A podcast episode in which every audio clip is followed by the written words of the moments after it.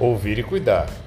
Agora vamos falar sobre acidente vascular encefálico ou derrame cerebral.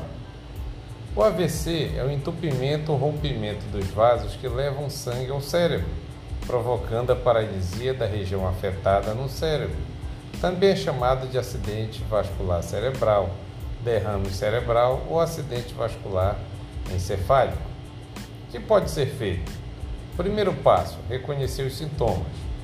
Forte dor de cabeça que demora a passar e tontura face alterada, boca torta ou pálpebras caídas, força diminuída, paralisia súbita de um ou mais membros, dificuldade de segurar um objeto.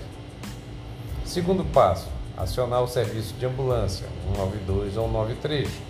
Terceiro passo, se estiver consciente, acalme a vítima até a chegada da equipe médica. Mantenha em posição confortável, sente o paciente, folgue roupas e cintos se estiver inconsciente, mas respirando, deixe de lado colocando em posição lateral de segurança. O que não pode é não dar comida ou líquidos, não dar aspirina ou remédios para a pressão. Logo, pense bem.